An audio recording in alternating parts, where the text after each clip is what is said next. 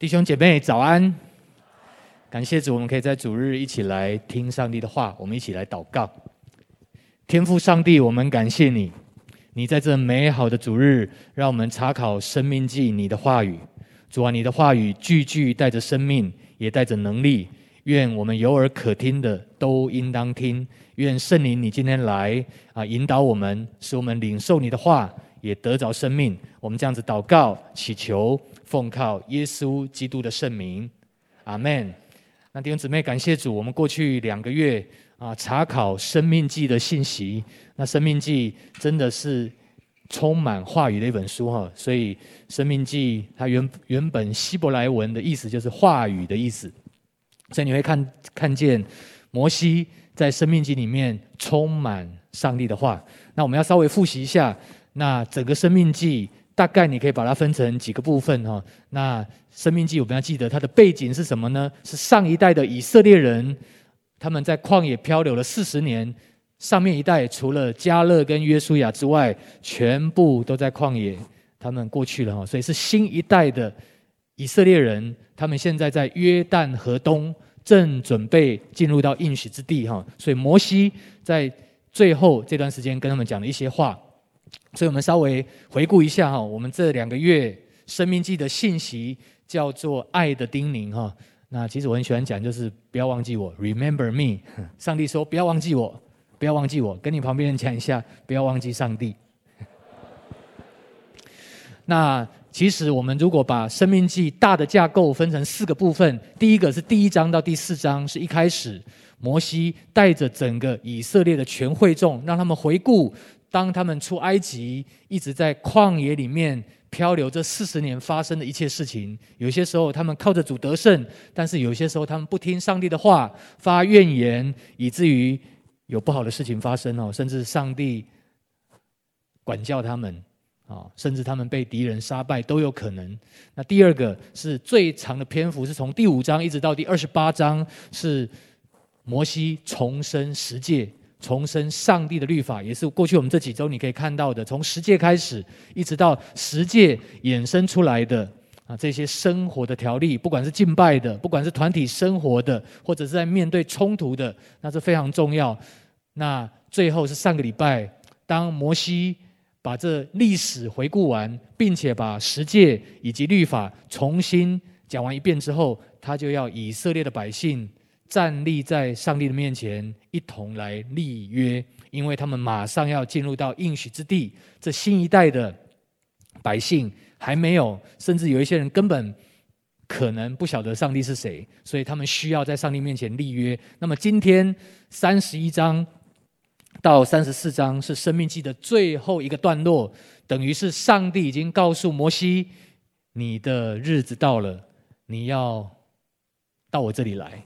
他蒙蒙上帝宠召的日子到了，所以最后的这段时间的临别的赠言哈，等于是说摩西要去见主，最后他有重要的话语他要说哈，所以我们今天先来看三十一章到三十四章，跟前面的二十九章最大的不一样，前面的二十九章都是在回顾以色列的历史，并且重复的声明上帝的话，但是三十一章到三十四章是指向。未来，跟你旁边讲一下，指向未来。我们都非常想知道未来会发生什么事情，所以显然摩西在离世以前，他知道以色列百姓他看不见他们的未来会如何，但是他知道。若以色列的百姓抓住什么样的东西，会保守他们继续在上帝的同在里面，继续在上帝的恩典当中，不会偏离哈。所以我们看到上帝的祝福，从生命记三十一章，我可以看到摩西第一件事情是什么？告诉他们说：“我一百二十岁了，但是我进不了应许之地。”如果你有机会再去重读生命记的前面四章，摩西一开始知道他进不了应许之地，因为。他在米利巴水的时候，因为被百姓惹动怒气，这个服侍上帝四十年的仆人，但是因为被他们惹怒了哦，所以大概是讲了急躁的话，以至于上帝告诉他，就那么一句话，他跟亚伦都进不了应许之地哦。所以显然摩西跟上帝有一点 argue，但是上帝说罢了，不要再跟我说了。我带你，你可以上尼波山去，可以眺望应许之地，但是你不得进去。所以摩西在这样情况下，就召集以色列会众，告诉他们说：“我的日子到了，我一百二十岁了，所以我需要卸下我的职务，但是你们要在我死后进到应许之地。”所以这是上帝透过摩西，透过这个神的仆人，给以色列人最大的祝福。第一件事情是告诉他们很清楚的：你们会进应许之地。第二个，他们进入到应许之地，一定需要什么？有领袖哈。所以上帝呼召了心里有圣灵的怎么样？约书亚哦，他常常在摩西的会幕旁边看着他怎么服侍哈。所以。上帝赐下的第二个给以色列的祝福是什么？是他们有一群跟上帝同在，并且熟悉上帝话的领袖，包括约书亚，包括什么利未人。所以摩西吩咐利未人在三十一章的时候，要他们每七年把摩西写下来的律法，从老到小都要重复的诵读哈，至少七年一次。啊，他们每一年有三次会去。啊，后来进入到应许之地会去敬拜，但是至少七年，大概小孩子平常没有去，但是每七年是什么？所有的从小到大都要来听上帝的话语，所以立位人他们负责诵读律法书哈。那第三个还有民间的这些领袖长老，那这些也是上帝给以色列人的祝福，不给不仅给他们土地，也给他们好的领袖。第三个最关键是什么？上帝要摩西。把他告诉他的所有的，不只是十诫，还有上个礼拜我们读到的，这些都是摩西写下来的律法书的内容。律法书基本上代表上帝的话，上帝的话也代表上帝的同在。所以要持守上帝的同在，需要什么？需要有合神心意的领袖，而且这些领袖需要里面有上帝的话。所以他们每七年要他们诵读这些话，要谨守遵行，并且。你们如此做的时候，可以在应许之地可以存活，并且活得长久。所以，亲爱的弟兄姊妹，很重要的啊，上帝的祝福，你要知道，上帝给以色列第一个是土地，但是摩西还有上帝都非常知道，这群百姓进去要住的长久，在那地上不会被赶出来。关键是他们要神的话，并且要一群领袖看守这个话，要不然他们的下一代可能就不认识。上帝，这是第三十一章的重点。那但是在摩西颁布律法之前，上帝忽然跟摩西说：“摩西，我要告诉你一个不好的消息。我虽然给你这些律法，但是你所带领的这新一代的百姓，当他们一进到应许之地之后，他们会全然败坏，他们不听上帝的话。”所以会很多的祸患临到他们，所以我要你去做一首歌，见证他们的不是。所以我们常常讲到见证哦，所以等一下我们读到《申命记》三十二章，讲到摩西的歌是一首见证的诗歌。我们想到见证都是讲好的，但是这首诗歌很奇怪，这首见证的诗歌是干嘛？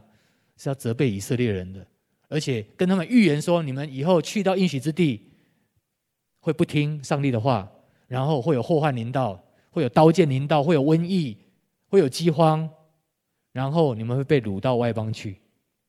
诶，如果你要离开这世界哦，想给你的儿孙，请问你会讲这种话吗？但是耶和华吩咐摩西说：“你必须要把这样的话告诉以色列百姓哦。”摩西是一个先知，他当然也是一位牧者，他牧养这群羊四十年。但是他全然的顺服哈，所以我们接下来看，那到底摩西的歌，申命记三十二章到底在讲什么？摩西之歌，它是一首未来之歌，是在预言，在告诉以色列百姓将来他们到应许之地会发生的事情。大概有三方面的主题。第一个，你如果去读三十二章的第一节到第十四节，摩西之歌的一开始是什么？是提醒以色列的百姓，你们要追想上帝给你们的恩典。他特别讲到什么呢？上帝是那个磐石啊！今天的金句，我们的周报的经文啊所说的，上帝是磐石，在三十二章里面，磐石出现七次。磐石代表是什么？是力量。是不动摇的，是信实的。那我要请弟兄姊妹，好不好？你可以打开你的周报啊，念一下这个金句好吗？你至少把这个金句可以背起来哈。生命记三十二章啊，这个周报的经文，我们一起来读，请。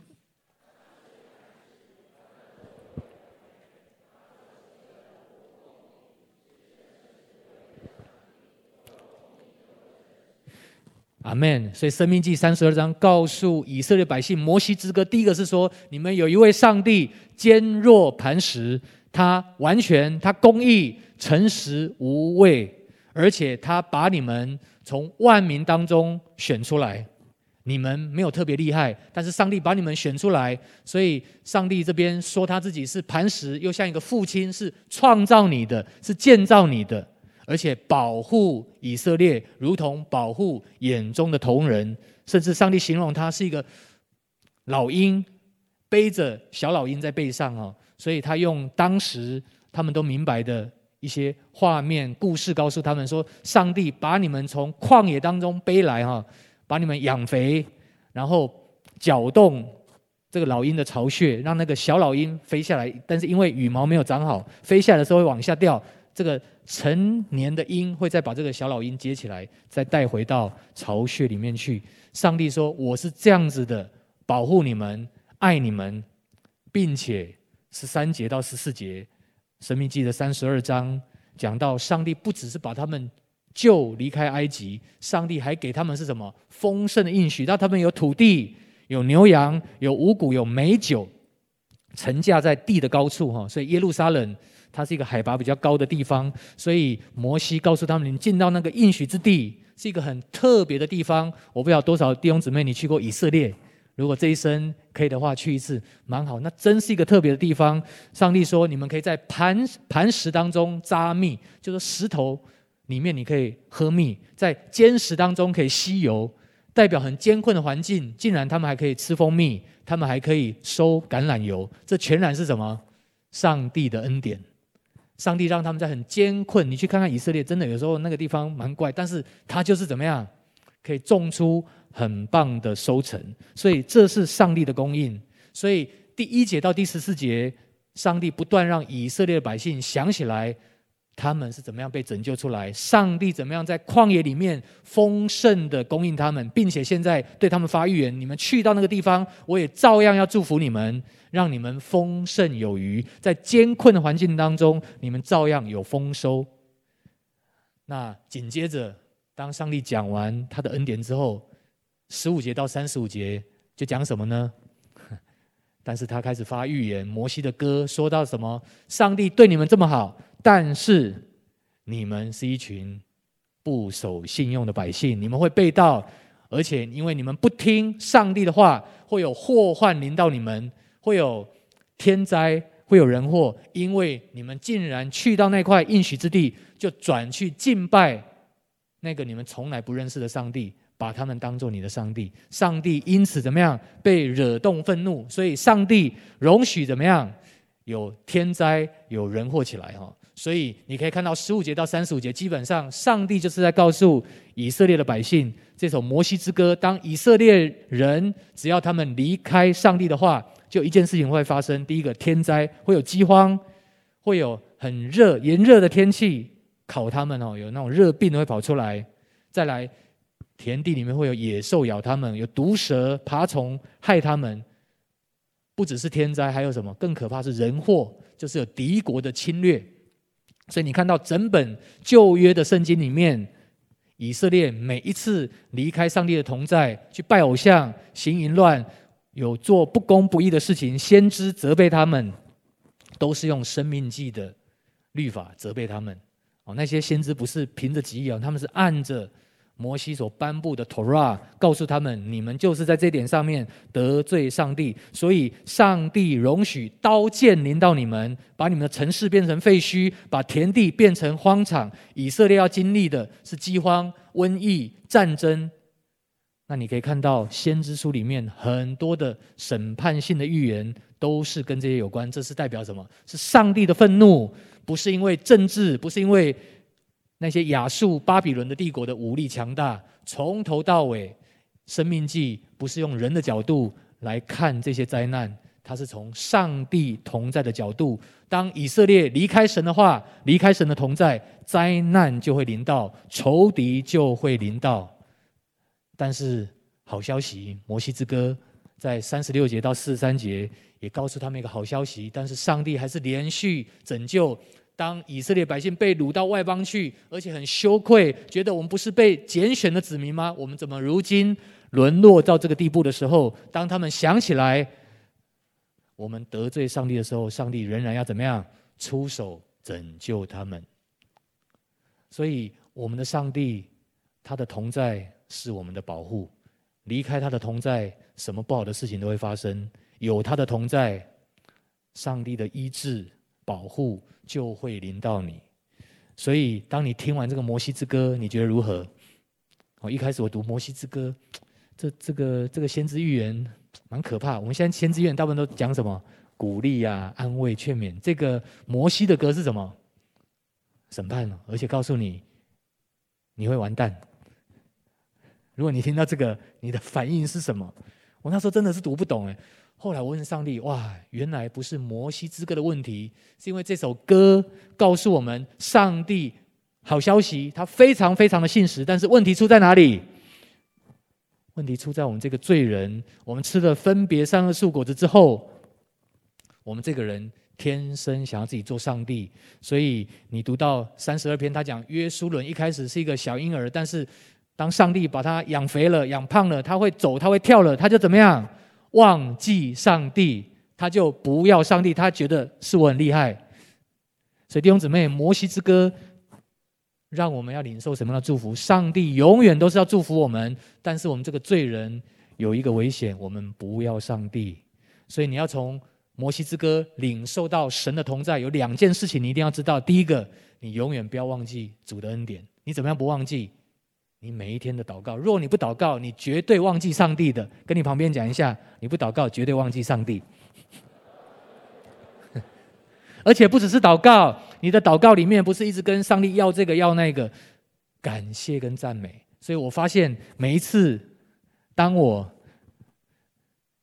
看自己不太顺眼，看别人不顺眼，里面充满负面情绪，大概那时候是什么？我已经忘记耶稣，同意吗？所以，当我们常常在生气啊、发怒、看谁都不开心的时候，大概大概是什么？已经从神的恩典离开。所以，每一当我自己有这些负面情绪或者害怕的时候，我发现过去这么多年一个很有效的方式是什么？我数算神的恩典。我真的想起来我是怎么信耶稣的。二十年前，我真的从来没想过会信耶稣。我刚信耶稣的头两年，我都说啊，我信耶稣是个意外了。我现在回过头来，现在我都不讲，我说根本不是意外。是上帝刻意的拣选我这个很需要耶稣的人，没有他完蛋了。所以弟兄姊妹，你要知道，神是刻意拣选你，就如他如同他刻意拣选以色列人一样。你不要忘记神的恩典，不要忘记你是从哪里得救的。我们这个罪人真的很容易跟以色列一模一样。当他们强壮了，当他们有衣有食，我们最容易就是什么？忘记耶稣，忘记上帝。我们可能不会去拜偶像，但是现在有一个很大的偶像，你知道是什么吗？叫做忙碌。哦，忙着看这个，忙着追剧，忙到后来耶稣就不见了，你同意吗？真的哦，所以有时候我们家电视看太多的时候，我们就说：“哎，有偶像快要跑出来喽，赶快关掉哦。”哦，而且每次看电视关掉就开始吵架哦，有偶像哦，我们就要来赶一下。弟兄姊妹，真的，我们很留意，我们很容易是忘记耶稣的。所以以前我在带领教会的门训班，尤其有那些年轻的弟兄姊妹啊，他们在职场是很努力工作，但是每个礼拜他们走进门训班的教室，我就看着他们灰头土脸啊，我都问他们：哎，耶稣去哪里啊？你怎么好像？刚刚经验什么可怕的事情一样啊、他说没有啊，就忙到晕了。这是不是你的光景？我们要跟神求恩典，不要忘记，不要忙到把上帝都忘记了。阿门。那第二个更重要的是什么？不要跟迦南地的文化妥协。以色列人为什么摩西预言他们会败坏？因为迦南地的文化是什么？拜偶像、淫乱，甚至。很多的巫术在里面。那应用在现在呢？我们真的要很小心。世界、撒旦、肉体是不知不觉就渗入到我们的生命里面。今天我在第一堂，我告诉弟兄姊妹，你要特别注意什么？很多仇敌的工作从哪里进来？从你的眼睛进去的。注意你看的东西，真的注意你看的东西。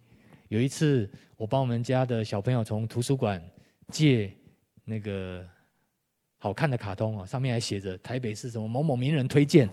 那我们家有一个习惯，小孩子看我没有看过影片，一定坐在旁边陪着看。哇，看了五分钟，我就说还好有陪他看，关掉不可以看。你知道吗？他画的卡通很可爱，但是里面都是在教你怎么报复别人。很卡通、很可爱的图案啊，但是。它里面是可爱的句子，把那可爱的手可以把你锯掉，报复。哦，我说这个怎么可以给小朋友看呢？太可怕了，这叫不知不觉。所以弟兄姊妹，我们当中有很多你是做爸爸妈妈的，注意你的孩子在看什么，不要把你的孩子交给电视、交给手机、交给电脑。你真的要陪着他们，知道他们在看什么。最近有带导的弟兄提醒我们。你每一天都要对你的孩子说上帝的话，不是只跟他讲话而已哦。你都讲世界的话，没有用。因为当我们不跟我们的孩子下一代讲上帝的话，请问这个世界跟他说什么话？说世界的话。所以不要以为我们第二代、第三代基督徒理所当然会爱耶稣，不会的，是非常危险的。我们照样会跟这个迦南地的人一模一样，外面会犯的罪。我们下一代孩子照样会，所以注意你们的孩子们在看的东西。阿门。很多情欲的，很多甚至是巫术的东西会进去的。所以弟兄姊妹，如果你知道你是一个祷告的人，你是有医治释放的角度，你要知道很留意。圣经告诉我们，留心眼目的情欲、今生的骄傲、肉体的情欲。这个时代充满这样子的声音，所以弟兄姊妹，从摩西之歌，我们就要领受两件事情：第一个，天天来感谢赞美，好吗？不要忘记上帝；第二个，有罪怎么样？赶快认。所以这是申命记三十二章摩西之歌带给我们的信息。听完会不会很沉重？不会啊、哦，感谢主哦。我觉得摩西应该蛮沉重的哦，他已经马上要被主接去了，但是。跟他的百姓讲了蛮沉重的话，就是说你们去会全然败坏，而且会很多祸患临到你们。当然，最后说如果你们悔改，上帝会救你们。但是我很感动哦，《生命记》三十三章是什么？摩西对十二个支派的祝福。这像什么？因为耶和华跟摩西说：“你要做这个歌，读给他们听，唱给他们听。”摩西唱完之后，他是一位。以色列的大家长，你要想象，这是一个服侍以色列全家尽忠四十年的老仆人。当他知道他的下一代的这些孩子们进到应许之地，竟然会灭亡，他心里面一定忧伤的。如果你当过爸爸妈妈，会知道的。我告诉他不可以碰热水，不可以碰什么。啊，如果我知道，哎呀，他还是会去碰，你会怎么样？很忧伤嘛。那碰到之后，怎么样？要赶快去，还是要救他？那摩西的心情正是如此。虽然他知道这群百姓悖逆，这群百姓会败坏，但是他为他们做什么事情？为他们祝福。弟兄姊妹，如果你知道一个人讲不听，讲不听，你还会不会为他祝福？还是就说啊，算了，管你的，你就自己去吧。我看到摩西很感动，他真的是一个上帝的仆人。所以你看到他对以色列的十二个支派的祷告是非常特别的。你记得哦，你去对照这个摩西的祝福，跟创世纪四十九章雅各为他的十二个孩子祝福很像。雅各为流便、为吕便的祝福是什么？其实有点责备他，你上了父亲的床，污秽了他的床榻，他没有祝福他。但是你看摩西，摩西怎么祝福他？摩西看得更清楚。吕便需要恩典哦，他说怎么样？愿吕便存活，不致死亡；愿他人数不致稀少。再看利未人雅各说，利未跟西缅是什么？是残暴的狼啊！因为他们两个人联手去把整个事件城的人都杀了。所以雅各说不要跟他们在一起。但是你看到摩西，他越来越明白，他们真的是罪人，知道这些人就是罪人，需要神的恩典。所以摩西为立位祝福说：“你的土民跟乌灵都在你的前程那里，因为立位人遵行你的话，谨守你的约。”那这个土灵跟乌民是一个很尊贵的东西啊，就是当以色列要打仗，他们不晓得该怎么办的时候，要问利未人，要把这个土灵乌民丢出去，大概是一个石头啊，它就会发光，yes，啊，就会亮。哦，我们不知道这是什么。有人是说这个大概是个发亮的石头。那利未人他们是看守神的话的。那事实上，当他们在旷野里面跟巴力皮尔这个偶像连结的时候，他们行营嘛，那是那个要去咒诅他们的巴兰，没有成功之后，摩押地的那个王去试探他们。结果那时候有一个利未人叫做什么？菲尼哈，当场看到他的弟兄要跟。那里的女子行淫，他就拿枪怎么样，把他刺透了。上帝记得他因着圣洁的上帝所做的事情啊！不管利未过去多么不好，上帝不记仇啊！上帝永远想方设法。摩西抓到了上帝的心。上帝虽然会愤怒，但是他的愤怒是怎么样？转眼之间，他的恩典却是一生之久。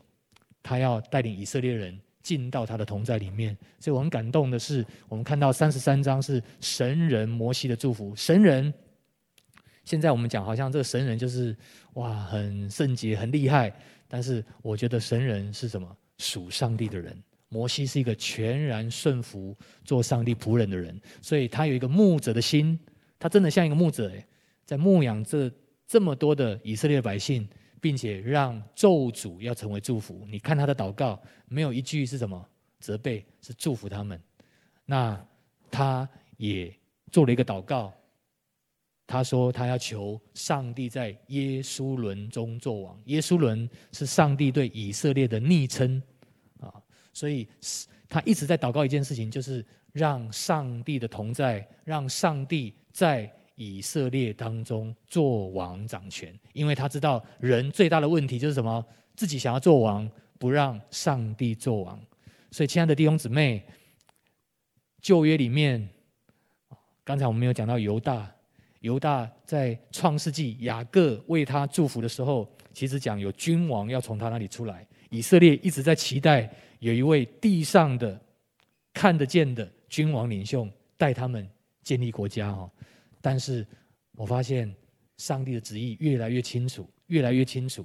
到摩西祷告之后，你会发现上帝有一个心意，在撒母耳那边，你会发现上帝渴望的不是给他们立一个人这个王啊，因为他知道罪人做王怎么样，再厉害的王都不完美，所以他渴望的是什么？亲自到我们当中做王。所以在新约里面，耶稣基督道成肉身到我们的当中来，他做我们的王。所以今天我要送给大家最后的一段：当耶稣的同在是你心中的王，弟兄姊妹，你就可以领受摩西之歌的祝福。耶稣全然赦免我们的罪，他知道我们过去的一切，但是他仍然要把恩典给我们。所以最后我们要来看，那到底今天的生命记的总结，上帝的祝福是什么？上帝的祝福是他的话，上帝的祝福就是他的同在。所以你要得到他的同在，第一件事情，奉耶稣的名来感谢赞美，好不好？不要忘记，耶稣已经全然为你舍命，赦免你一切的罪。你要奉耶稣的名，天天认罪悔改。第三个，我们每一个人都有摩西的呼召，神呼召教会。其实旧约的以色列在预表新约的教会。教会在哪里？那个地方，我们奉耶稣的名祷告求福的时候，那个地方，你的家、你的职场、你的学校、你的国家、你所居住的这块土地就会蒙福。我不知道去年有多少弟兄姊妹你参与到为国祷告哈？两三年前我们为疫情祷告，我印象深刻。为万华祷告那时候是整个台湾为这个区域祷告，本来暴增很多。但是经过一段时间，就慢慢数字往中间降，到两位数，到个位数，最后可以清零。到最近这个 Omicron，全世界没有一个国家像我们这样，竟然可以往清零的方向走，这实在是神迹。虽然很多人说啊，这是政府防疫，但是我非常知道，不只是这个，是因为上帝的同在。摩西之歌告诉我们，所有的征战，所有那些刀兵，重点都不是那些外在的亚述、巴比伦多厉害啊！所以我们看到以色列当中，在列王记，很多以色列王他们去靠外交的手段，完全没有用。他们打胜仗唯一的关键，在列王列王记写的就是什么？上帝跟不跟他同在？当一个王遵行神的话，行耶和华眼中看为正的事，上帝就跟那个王同在，就跟那个国家同在。但是当那个王行耶和华眼中看为恶的事情，不管他的武力再高强，军事再强大，都不会赢的。所以弟兄姊妹，我们马上来的四十天的禁食祷告哈。刚才啊，昆良牧师已经报告，我们三月六号有一个为国的严严肃会。那其实这是一个关键的时刻。我回想过去这几年，从我们反对不当的性平教材，到我们为瘟疫祷告，还有到去年，我不知道多少弟兄姊妹你有为旱灾祷告的，我印象很深刻。那在很短的时间，马上五千到一万个人上线祷告完，有一个同工传给我看，台北的卫星云图上面就有。一颗很小的云出现，你知道吗？那个是给我们很大很大的鼓励，弟兄姊妹，上帝在使用你们的祷告，你们的祷告会为这块土地、为你自己、为你的家、为你的职场带来祝福。我们要行使这样的权柄，让耶稣在台湾作王。阿门。我们一起低头，我们来祷告。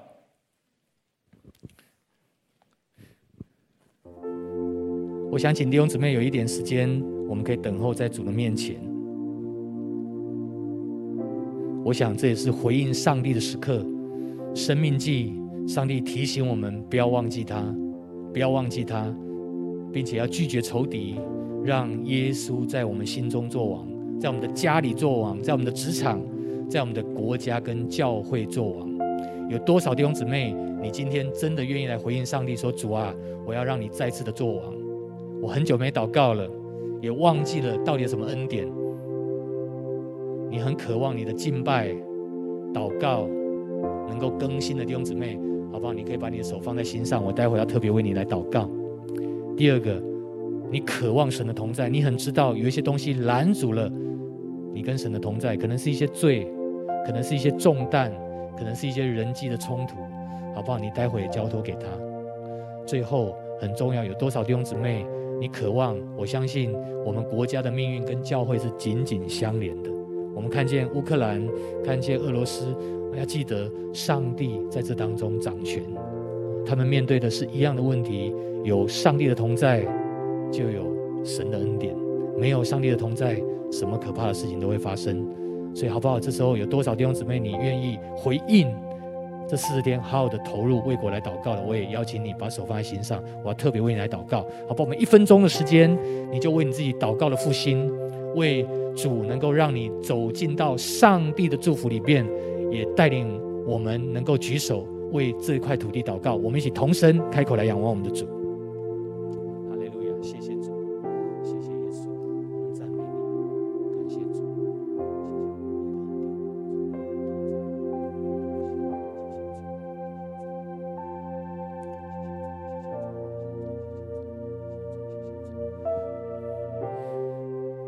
主啊，我们感谢你，我们奉主的名向你举手。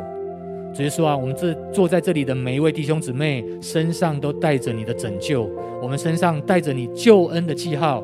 你都曾经把我们从埃及为奴之地拯救出来，把我们从罪、从各样的捆绑当中救出来，使我们得自由、得释放。主啊，如今你让我们不忘记你在我们身上的恩典。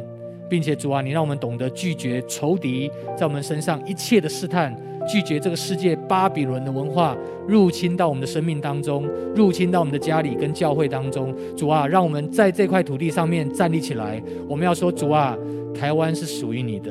直接说啊，让你的教会可以起来，奉你的名举手，为这地求平安。我相信我们经验过这么多的恩典，但是我们有一个渴望，让台湾这块小小的海岛。能够成为列国的祝福，就是说，让我们可以做仆人，也能够做见证，见证耶华，见证耶稣，你在台湾做王。主啊，不是我们的荣耀，不是我们的能力，不是人的荣耀，而是你的荣耀在这里彰显。我恳求主，你吸引我们，让我们在这次四十天的禁食祷告当中，你再次让我们可以同心合一，让我们国家里面所有偶像的势力，所有那些不属于你的情欲的罪，以及那些仇恨，要从我们的国家完全的挪开。直接说啊，保守我们从教会的同心合一开始。愿耶稣基督你在我们的当中掌权作王。谢谢你，奉耶稣基督的名祷告，阿门。